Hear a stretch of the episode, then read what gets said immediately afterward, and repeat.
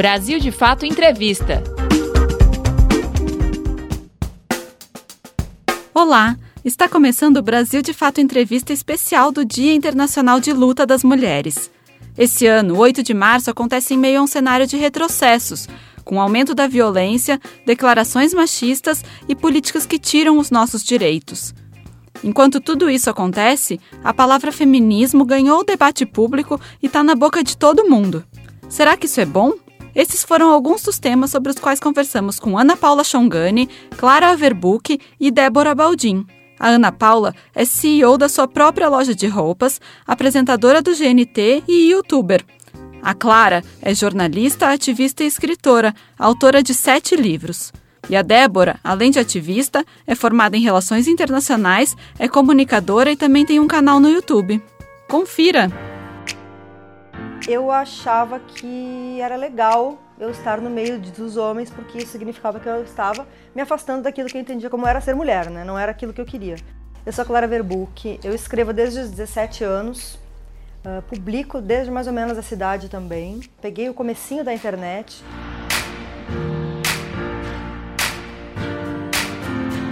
Eu sou Ana Paula Chongani, eu sou empresária há 10 anos do Ateliê Chongani, que é um ateliê de moda. Sou criadora de conteúdo na internet, falo sobre minhas vivências enquanto mulher preta, mãe, do meu cabelo natural e sou apresentadora de televisão, de podcast. Eu não acho que essa construção misógina nas redes ela é acidental, tá? Eu acho que ela não é acidental. Eu acho que desde os primórdios da internet a gente vê isso acontecer direcionado a mulheres que produzem conteúdo sobre feminismo na internet. Meu nome é Débora Baldinho, eu tenho 26 anos, sou assessora para relações internacionais e comunicadora das horas. Potência da internet. O que a internet pode prover? Quando ela morre na praia, ela só fica ali produzindo uma espécie de entretenimento mais, mais robusto para as pessoas que não tiram essas pessoas do lugar. A função da internet nesse aspecto para mim sempre foi é, pautar debates e trazer essas pessoas para as organizações, assim. Seja, sejam elas quais forem, assim, é, é, o partido que fizer mais sentido, o sindicato que fizer mais sentido, o movimento social que fizer mais sentido, o coletivo, sei lá, o que fizer sentido para você. O fato é que é, a organização tem que é, tirar essa pessoa, porque eu não acho que a internet dê conta de fazer o debate inteiro. Não tem nenhuma condição.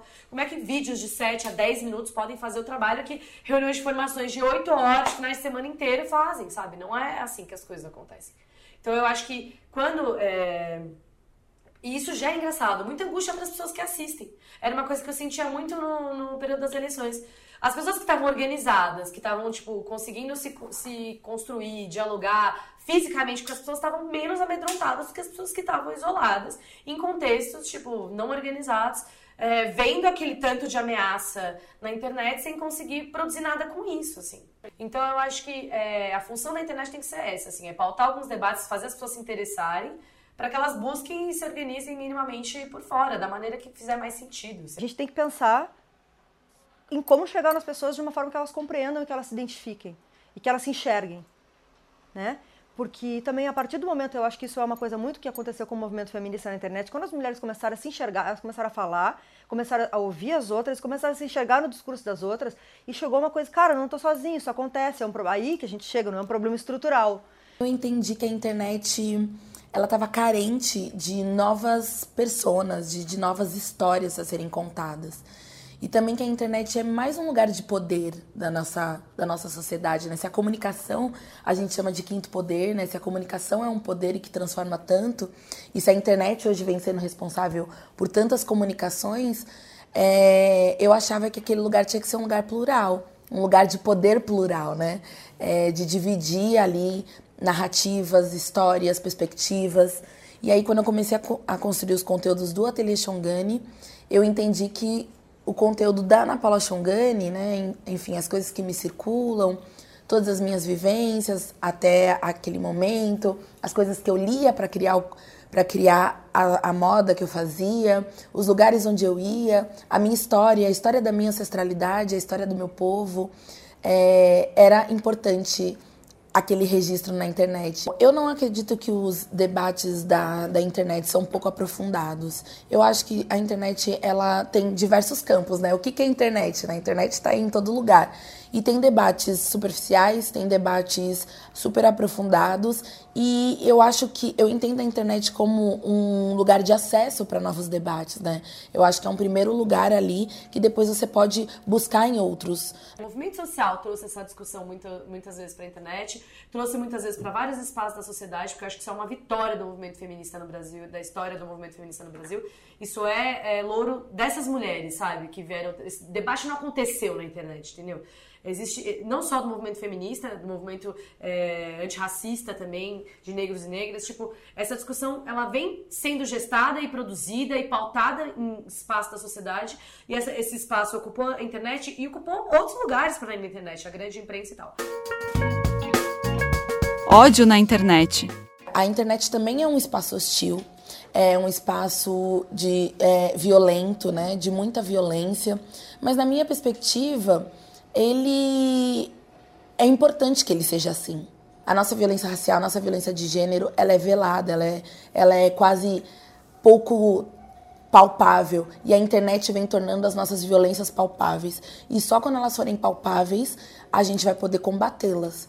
Então, em, em, certo nível, acho que a gente está passando por um momento social que a gente está entendendo a violência do nosso país e do nosso mundo, que a gente está entendendo é, que para além, né, o contraponto de a gente ter um, um, debate plural é que a gente também tem gera ali muita violência. Mas eu, na minha perspectiva, acho que a gente tem que passar por esse momento e entender que a gente é uma geração que vai lidar com esses conflitos, criar ferramentas, criar leis, criar é, recursos emocionais, recursos financeiros, recursos, é, enfim, de apoio umas às outras, uns aos outros, para a gente entender que sociedade a gente faz parte, sabe? Entender a internet como esse lugar hostil é ignorar que a nossa sociedade é hostil. Entender a internet como um único lugar violento é ignorar que a nossa sociedade é violenta. Então, acho que se a gente entender que a, a, internet é de fato um espelho da nossa sociedade, a gente vai ter um debate mais justo sobre a internet e sobre fora, sobre o que acontece fora da internet. E ao mesmo tempo é um lugar de grande potência, é o um lugar onde a gente tem encontros, é o lugar onde grupos minorizados se entenderem enquanto maioria no nosso país, é o lugar onde as pessoas se transformam, conseguem ver o outro, né? Eu sempre digo nas minhas redes que a gente vê mais o outro do que vê a si mesmo, porque ninguém anda com o espelho pendurado na testa.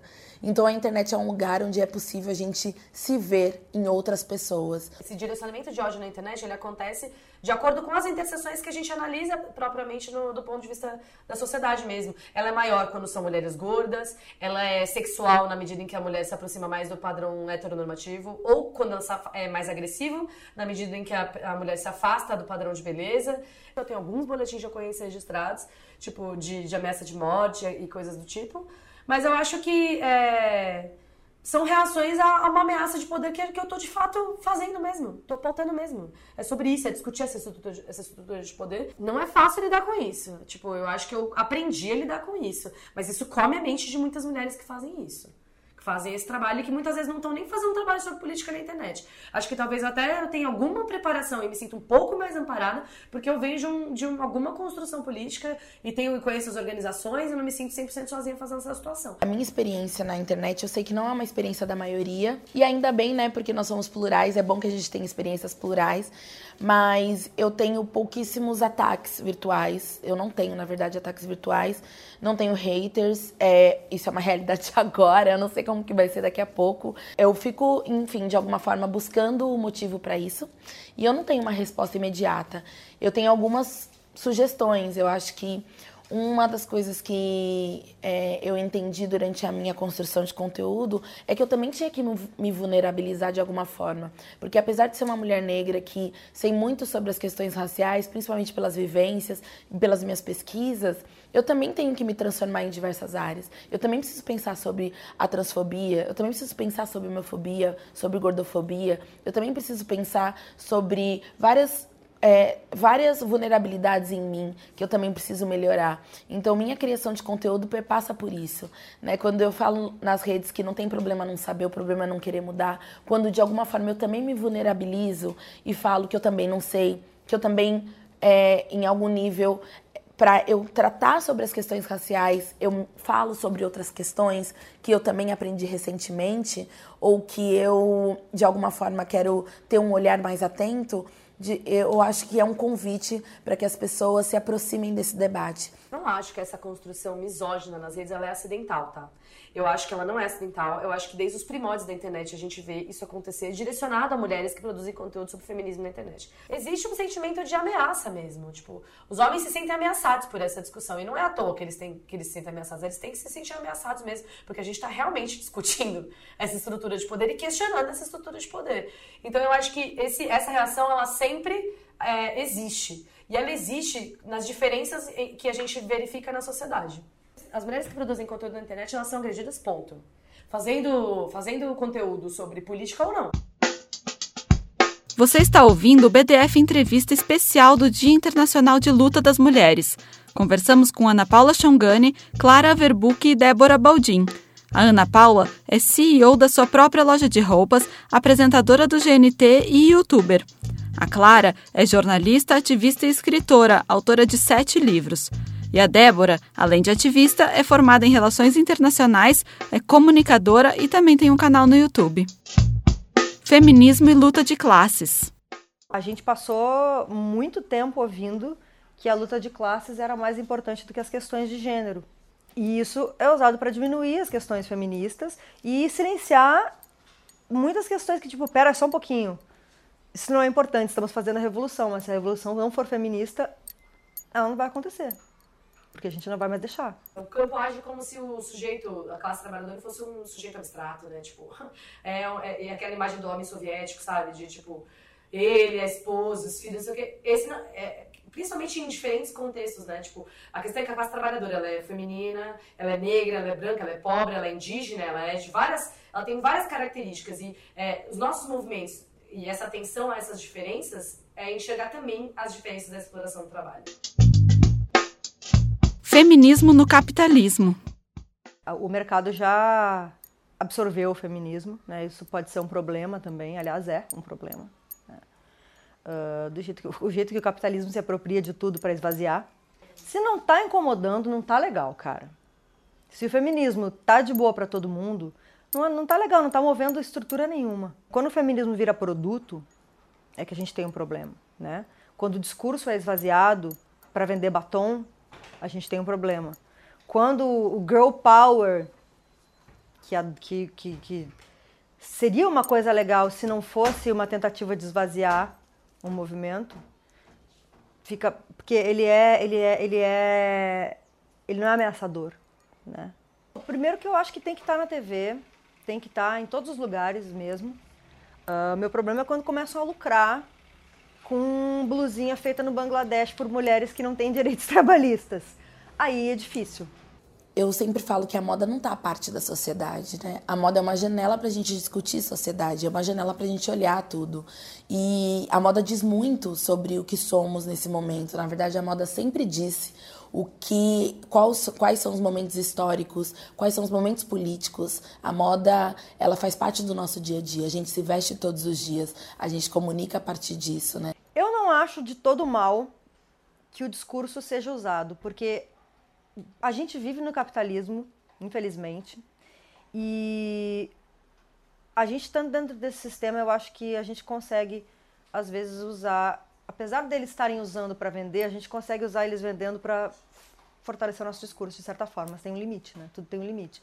Então a gente, quando a gente pensa, por exemplo, em representatividade negra uh, e, e nos, gente, vocês conseguem imaginar, por exemplo, há cinco anos a estação da Sé inteira com mulheres negras de cabelo crespo estampadas nas, nas, nas portas do metrô e nos, nos negócios de luz. Não tinha. E essas mulheres negras que andam por lá não se enxergavam. Então, assim, a publicidade, ela se apropria das coisas, mas ela também ajuda a popularizar e ajuda a construir uma autoestima que o próprio capitalismo roubou.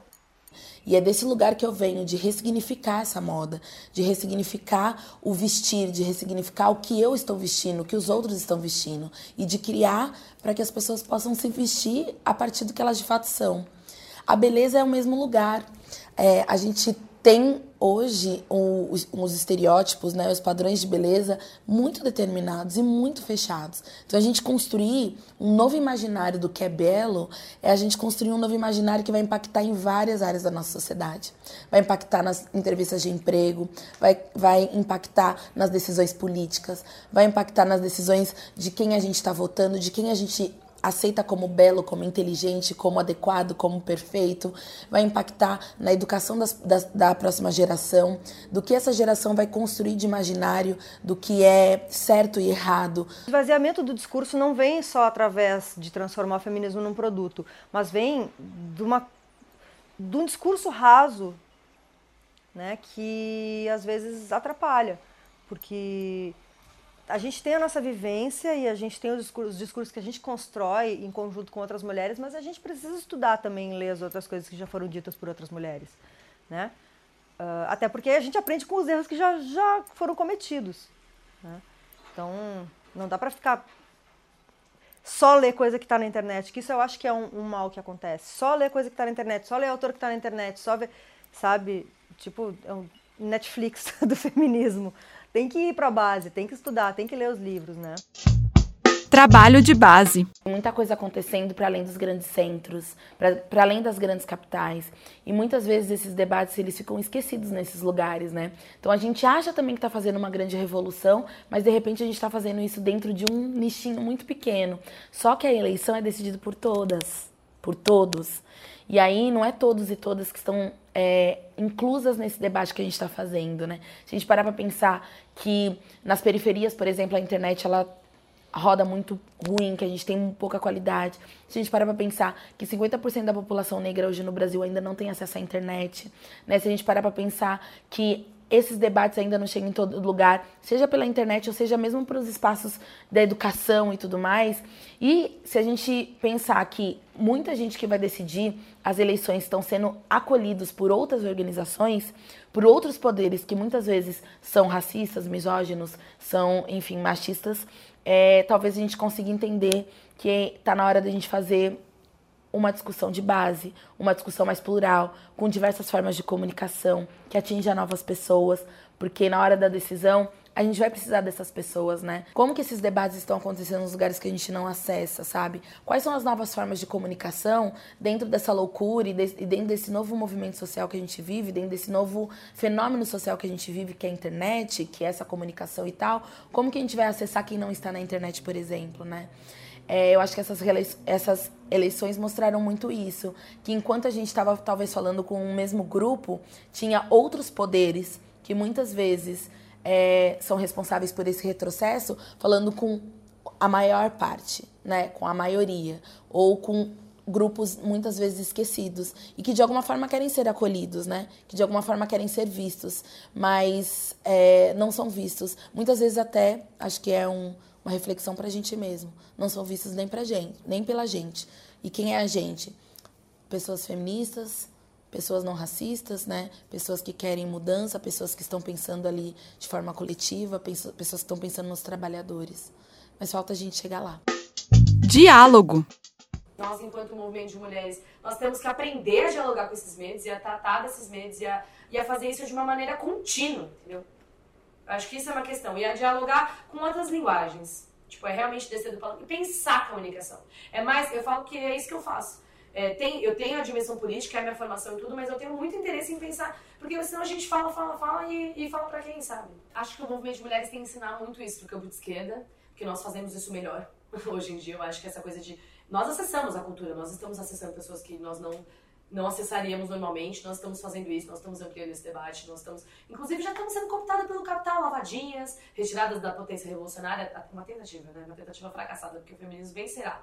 O que eu acho é, é que nós temos que olhar e, e, o caminho que a internet, pelo menos me ensinou, se eu tenho humildemente algo para ensinar, é tipo, nós temos que olhar é, não só para o conteúdo, porque a nossa pauta ela é justa e ela vencerá, mas é, como é, construir pontos com outras, outros lugares, outras pessoas, outras realidades e sem massacrar ninguém, sabe? Assim, é uma coisa de conseguir realmente coexistir, construir pontos e, e, fazer isso de uma maneira qualitativa. Eu acho que nós pensamos pouco qualitativamente a nossa comunicação. O que, que eu quero dizer com isso? Eu tenho uma mensagem, eu quero te passar. Não é pouco interessa se ela vai chegar, é sobre isso. Como fazer ela chegar, entendeu? Não é sobre você, não é o que é, melhor, o que é mais confortável para você, muitas vezes.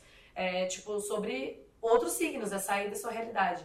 Uma vez eu ouvi dizer que tem algumas pessoas que destroem muros e outras constroem pontes. E as duas são muito importantes. É importantíssimo a gente destruir os muros, porque tem coisas que são urgentes, imediatas, insustentáveis, insuportáveis.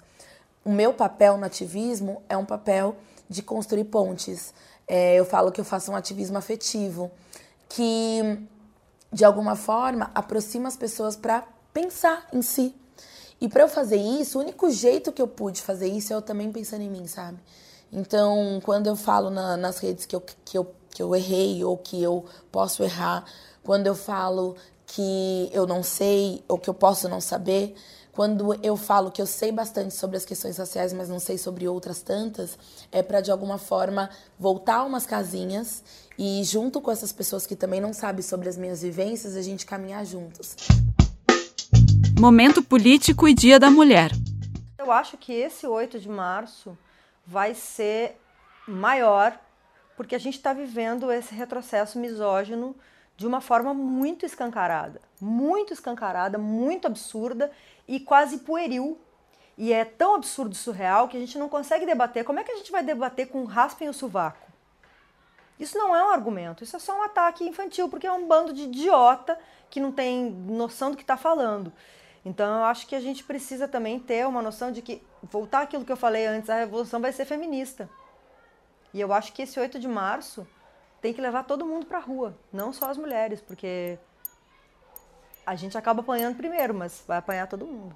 É. Isso aí, apanhar que eu digo é jornalista sendo atacada, é mulher apanhando mesmo, é o aumento de, de, de feminicídio, aumento de violência verbal. É, é, os caras estão muito confortáveis nessa, nessa posição agora, porque afinal de contas, se o presidente pode, por que, que eles não podem? Né? E, e o presidente não pode, na verdade.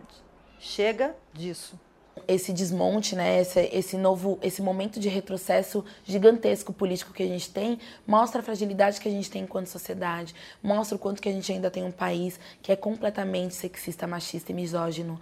E só que eu acredito que consciência é um caminho sem volta. Em algum nível, com esses retrocessos, a gente vai criar formas para que a gente faça um novo levante de forma mais fortalecida e organizada. Porque precisa ser organizado para que, as, que as conquistas aconteçam, mas principalmente para que as conquistas se mantenham. Porque retroceder é muito triste. É, para mim é muito triste, por exemplo, ver conquistas de duas gerações atrás, da minha avó, do meu avô, sendo perdidas na minha geração, sabe? Para mim, o 8 de março representa comemoração. Acho que a gente precisa aprender a celebrar nossas conquistas, porque com muito pouco recurso, nós mulheres, a gente fez muita coisa na nossa história. Então acho que celebrar, que muitas vezes nos é negado, né? A celebração nos é negada, né? Celebração também é masculina, né? Quem sai para o rolê, quem sai para comemorar, quem sai para curtir a vida, quem sai para celebrar, é, são, é muito mais os homens do que nós mulheres. Então, acho que celebração também é político. Então, acho que dia, dia 8 de março precisa ser um lugar de celebração também um lugar de um momento de reflexão para a gente repensar não só as lutas conquistadas, mas também é, as lutas a serem conquistadas, né, para a gente se organizar enquanto gênero, né, enquanto pessoas que querem mudança. E também, para mim, é um lugar de muita reflexão em relação à interseccionalidade. O símbolo do feminismo a gente ainda vê é, é, mulheres brancas, então também é um lugar da gente interseccionalizar, da gente lembrar das mulheres negras, da gente lembrar das mulheres trans, da gente lembrar das mulheres gordas, das mulheres escuras. Então acho que tem uma reflexão que é geral é, entre toda a nossa sociedade, mas eu acredito também que tem uma reflexão que é de portas fechadas, que é uma reflexão entre nós mulheres. Hoje conversamos com Ana Paula Chongani, Clara Averbuck e Débora Baldin Confira mais entrevistas como essa no YouTube, Spotify, Deezer ou iTunes do Brasil de Fato. Apresentação: Cris Rodrigues. Entrevista Cris Rodrigues e Pamela Oliveira. Edição Leonardo Rodrigues, Vanessa Nascimento, André Paroche e Lucas Weber. Coordenação Camila Salmazzi e José Bruno Lima. Direção Beatriz Pascolino e Nina Fidelis. Brasil de Fato Entrevista.